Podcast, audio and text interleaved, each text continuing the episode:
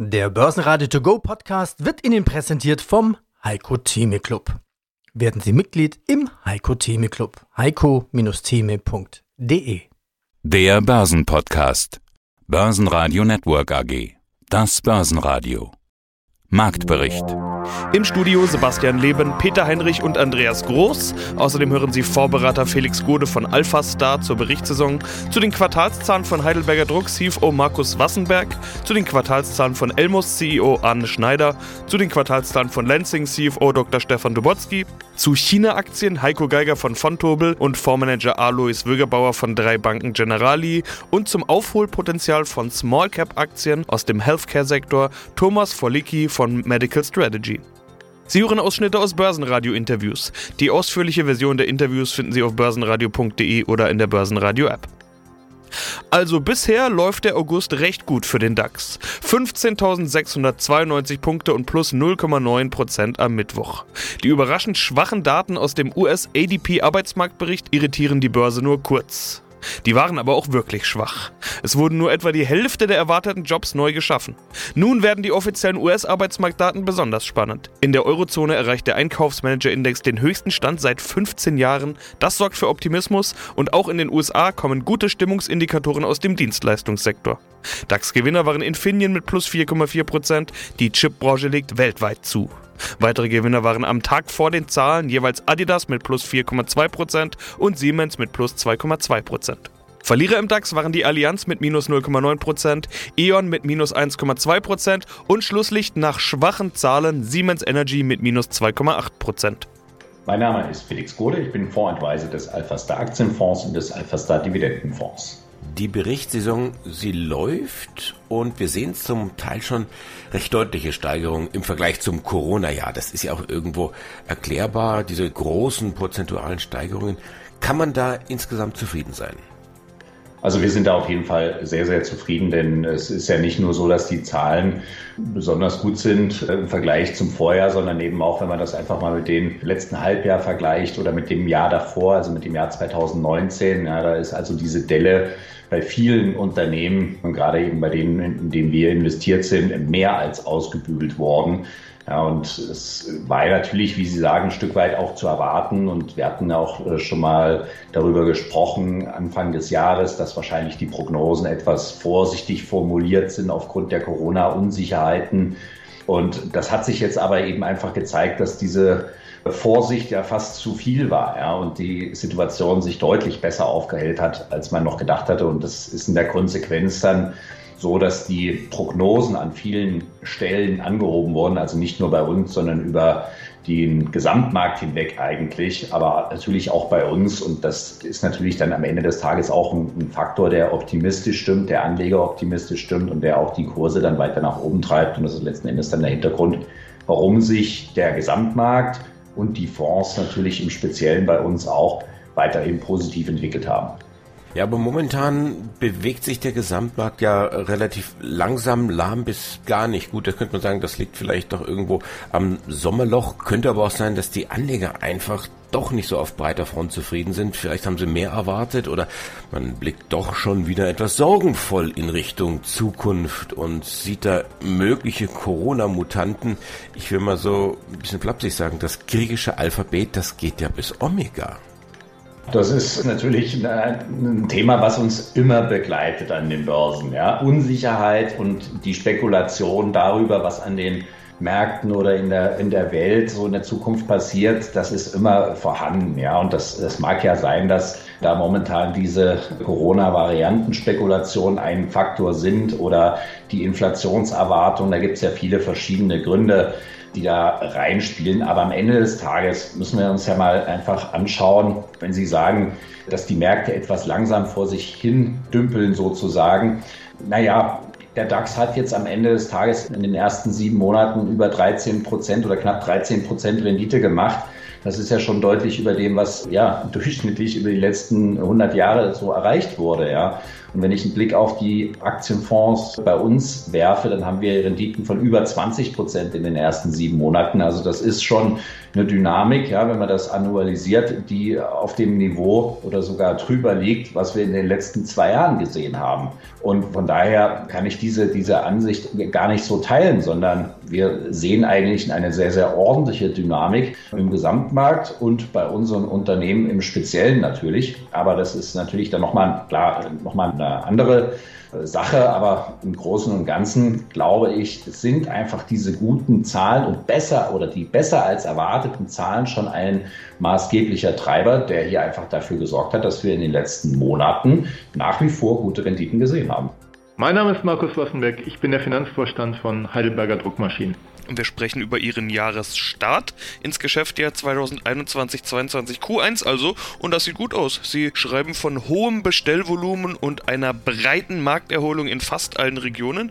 Umsatz plus in Q1 rund ein Drittel. Anstieg des Auftragseingangs fast 90 Prozent. Im letzten Interview zu den Jahreszahlen hatten Sie noch gesagt, mein Job macht mir momentan viel Spaß. Wir haben gerade eben schon drüber geschmunzelt. Eigentlich müsste man jetzt ja schon wieder sagen, macht immer noch viel Spaß. Wie gut ist die Lage? Die Lage ist wirklich wirklich gut. Wir haben in der Tat eine große Dynamik im Auftragseingang. Wir haben einen schönen Auftragsbestand in den Büchern von rund 840 Millionen Euro. Das ist 200 Millionen mehr als im Vorjahr.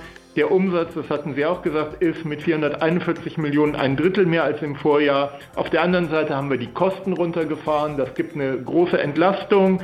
Und so konnten wir im Prinzip auch die außerordentlichen Effekte, die wir im letzten Jahr ja noch hatten, Neuordnung der Pensionen, großes Ausmaß an Kurzarbeit, kontern und zeigen eigentlich ein ganz, ganz schönes Ergebnis, das mir viel Kraft gibt zu glauben, wir halten unsere Prognose und erreichen halt ein EBITDA von 6, 7 Prozent, wie wir es gesagt haben, und mindestens 2 Milliarden im Umsatz plus 90% Auftragseingang klingt auch, als würden sich die Aufträge überschlagen. Aber auch da muss man mal relativieren und sagen, im Vorjahr gab es ja jede Menge Unsicherheiten wegen der Corona-Pandemie. Das macht den Vergleich vielleicht auch nicht ganz so einfach. Wie gut ist dennoch dieser Auftragseingang?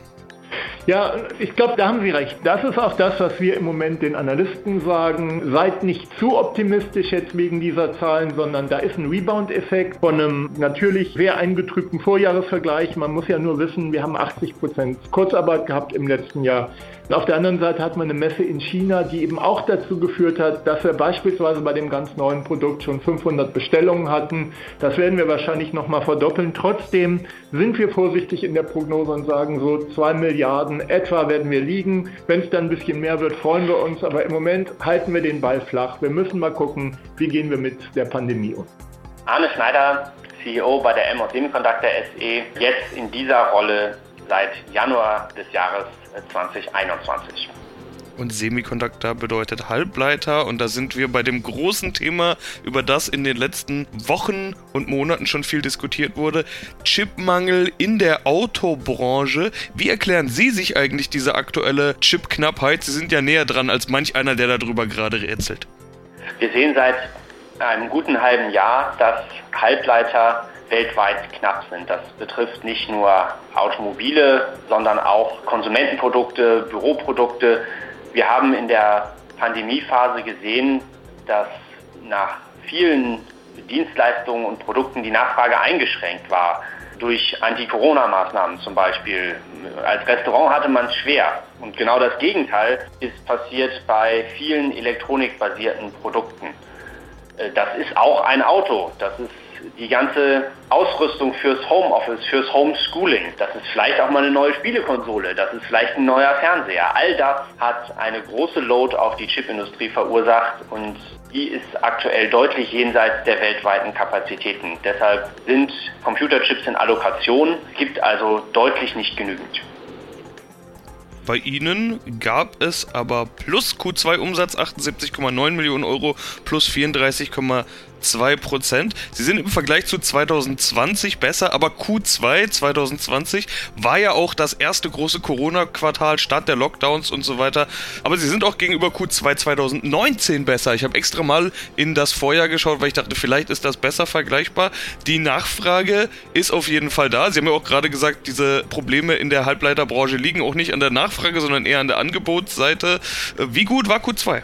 Aus meiner Sicht war Q2 ein ziemlich ordentliches Quartal. Es war für uns ein Rekordquartal vom Umsatz. Noch nie vorher hat die Elmos Semiconductor SE so viel Umsatz in einem Quartal gemacht. Gleichzeitig muss man auch sagen, wir haben ein bisschen noch aus unseren Beständen gelebt. Insgesamt im ersten Halbjahr haben wir 10 Millionen Euro Bestandsreduktion zu verzeichnen. Das heißt also nicht alles kommt direkt aus der Produktion, nicht alles kommt direkt von Wafern, die ja sehr, sehr knapp sind, also unser Kernrohprodukt sondern ein Teil kommt auch aus unseren Beständen. Wir sind mit ordentlichen Beständen aus der Krise am Ende des letzten Jahres hinausgegangen.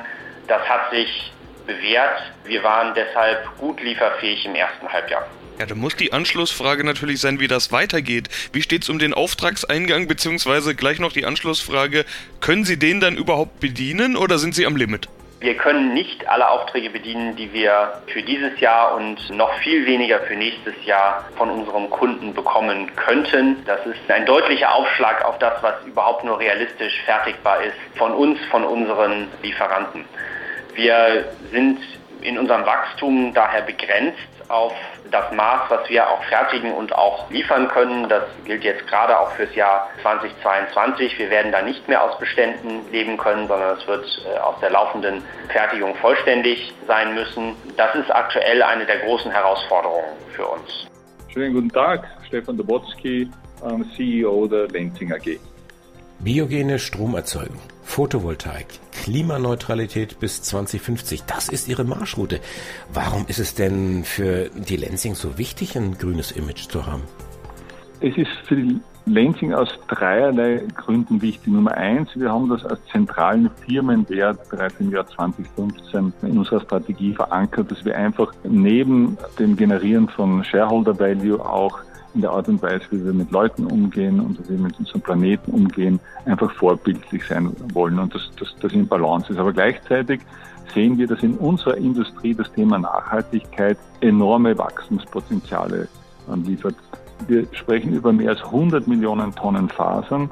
Davon haben zwei Drittel einen sehr problematischen Fußabdruck, sowohl auf der CO2-Seite, aber auch durch die nicht mögliche biologische Abbaubarkeit, also ob das Polyester, Polyamide und so weiter sind. Und das, ein Gutteil des anderen Drittels, nämlich Baumwolle, hat einen problematischen Fußabdruck, wenn es ums Wasser oder Insektizide geht. Und das zunehmende Bewusstsein in der Bevölkerung, dass mit ihren textilen Kaufentscheidungen auch ein Beitrag zur Entwicklung des Klimas gemacht werden kann, das sehen wir als Trend, der sich verstärken wird.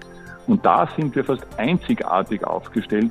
Und deswegen glauben wir, wenn wir uns so positionieren, müssen wir neben, sage ich mal, der Kommunikation auch wirklich intensiv mit Taten nachziehen. Und deswegen auch die teilweise mehrere hundert Millionen, die wir hier in die Hand nehmen, um einfach auch unseren Werten entsprechend zu agieren.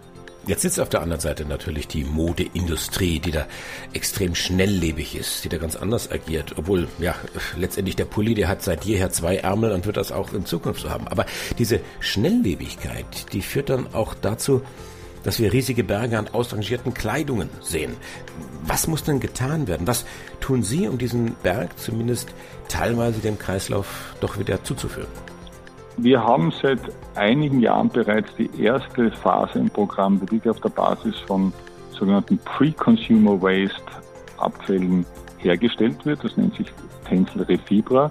Aber wir sind jetzt auch mit der Firma Södra in eine strategische Partnerschaft gegangen, um bis zum Jahr 2025 25.000 Tonnen an Altkleidung wieder aufzubereiten, um daraus wieder Biozellfasern herzustellen. Und das ist eine strategische Kooperation, auf die wir sehr stolz sind, weil wir glauben, dass diese Art sagen wir, der Lösungen in dieser Industrie einfach braucht. Mein Name ist Heiko Geiger von von Tobel und ich verantworte dort den Vertrieb für Zertifikate im Bereich der Privatanleger. Ja, wie sehr sind China-Aktien gefallen, werden sich manche fragen. Ist China ein Investment wert? Was tun? Nachkaufen, verkaufen, halten, absichern. Ist China weiterhin ein Investment wert? Also wir sind der Meinung, China ist nach wie vor oder könnte nach wie vor ein Investment wert sein. Allerdings hat man eben die letzten Tage auch gesehen, dass natürlich große Namen, die vor allem auch von hiesigen Privatanlegern sehr stark äh, gehandelt wurden, wie eine Alibaba, wie eine Tencent äh, oder auch äh, damals eine Didi, sehr stark jetzt abgestraft wurden, die eben in den Fokus der Regierung gerückt sind. Und dann habe ich natürlich bei einem Aktien, Einzelaktienrisiko auch relativ hohe Verlustgefahr. Ich glaube, der Markt ist so immer noch sehr exotisch.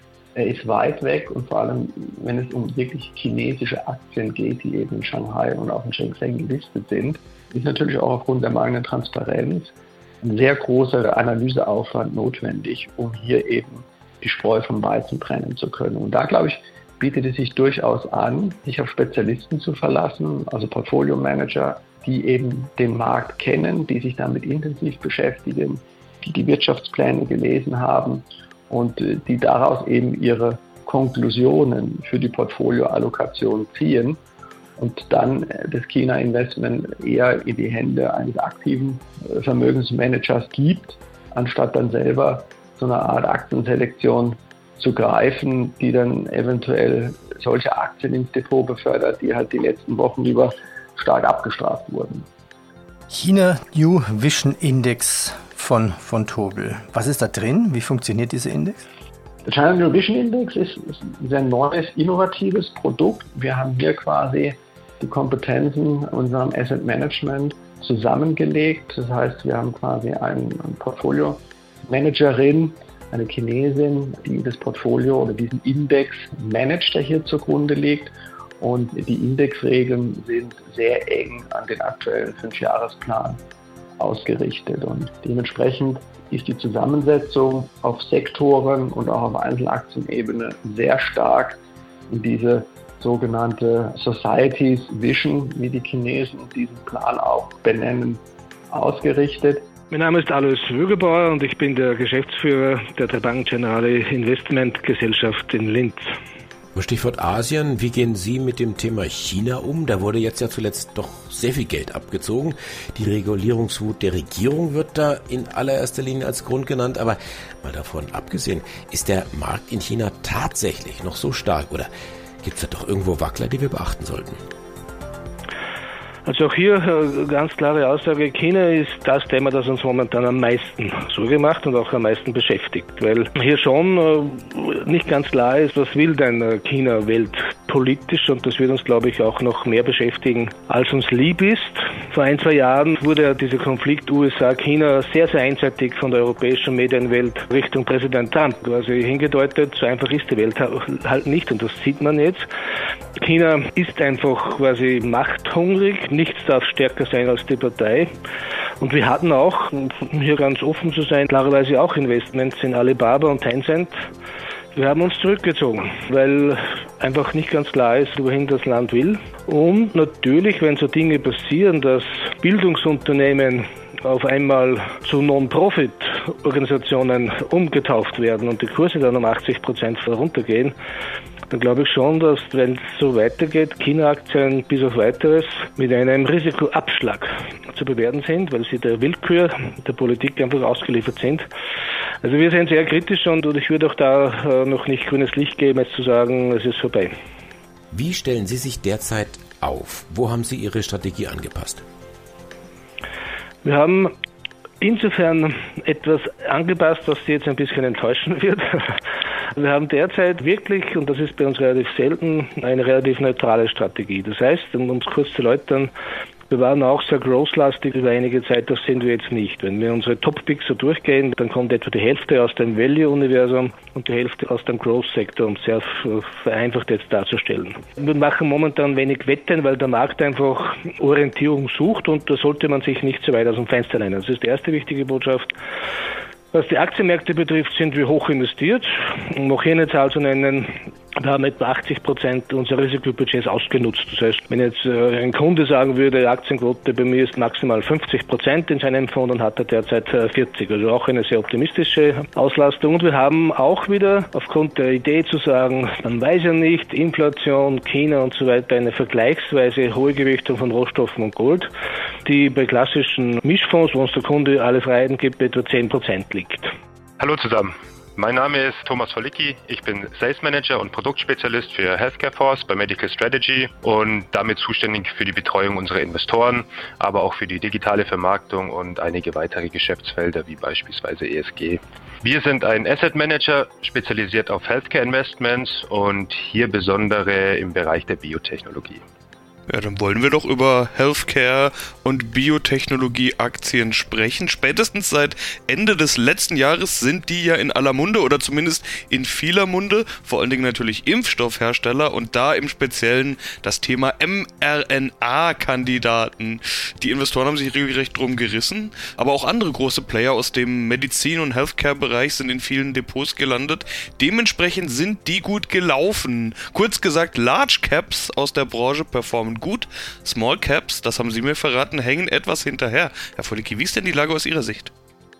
Ja, das ist absolut korrekt. Und zwar erst so die letzten zwei, drei Monate haben wir einfach eine irrationale Situation auch gesehen, dass im Biotech-Sektor sehr unterschiedliche Entwicklungen passiert sind. Wie Sie schon angesprochen haben, haben wir auf der einen Seite die Large Caps, welche eine gute Performance gezeigt haben. Auf der anderen Seite haben wir aber die kleinen kapitalisierten Unternehmen, die sogenannten Small- und Mid-Caps, welche eine eher unterdurchschnittliche Wertentwicklung hatten. Das sieht man auch ganz gut eigentlich an der Performance des NBI, das ist der Nasdaq Biotech Index. Hier erfolgt die Gewichtung schwerpunktmäßig nach Größe der Unternehmen und demnach dominieren hier auch die Large Caps ziehen die Small Caps denn jetzt nach? Das würde ja bedeuten, die sind jetzt tatsächlich günstig. Man kann ja auch zum umgekehrten Schluss kommen und sagen, die Large Caps, die sind einfach gerade viel zu teuer. Ja, das ist absolut richtig. Ich glaube, das kann man ganz gut zweiteilen in einer Art und Weise. Also man sieht auf der einen Seite diverse Faktoren, die die Small- und Mid-Caps belasten. Und dann gibt es aber auf der anderen Seite noch diverse Faktoren, die Large Caps, ich nenne es mal, beflügeln. Ja, wenn man sich die Small Cap Seite mal anschaut, haben wir beispielsweise ja die klassischen Zinsängste, welche eigentlich die Nebenwerte aus dem Wachstumsbereich eher stärker belasten als Large Caps. Also das klassische, kennen Sie alle, Finanzmodell der Abdiskontierung zukünftiger Cashflows scheint also den heutigen Unternehmenswert bei kleinen Unternehmen stärker zu reduzieren als jetzt bei großen Unternehmen. Wobei wir hier aber eher die Wichtigkeit des Erfolgs einer Therapie als äh, mehr relevant ansehen, als statt die Höhe des Zinses. Dann hatten wir in diesem Jahr bislang auch eine geringe Übernahmeaktivität. Das ist ja auch ein interessantes Vorgehen normalerweise, dass die ähm, großen Biopharma-Unternehmen die kleineren Unternehmen kaufen, um dann die Produktpipeline zu füllen. Aber auch hier gab es sehr, sehr wenig Bewegung. Und an anderer Grund sind natürlich auch die fehlenden Medikamentenumsätze von neu eingeführten Therapien, die ja meistens durch die kleinen und mittelgroßen Unternehmen passieren, diese neu eingeführten Therapien und das wohl auch bedingt durch Corona. also wir hatten weniger Produktvorstellungen von neuen Therapien und andererseits gab es aber auch generell weniger Arztbesuche. Basen Network AG Marktbericht Der Börsenradio To Go Podcast wurde Ihnen präsentiert vom Heiko Theme Club. Werden Sie Mitglied im Heiko Theme Club. heiko-theme.de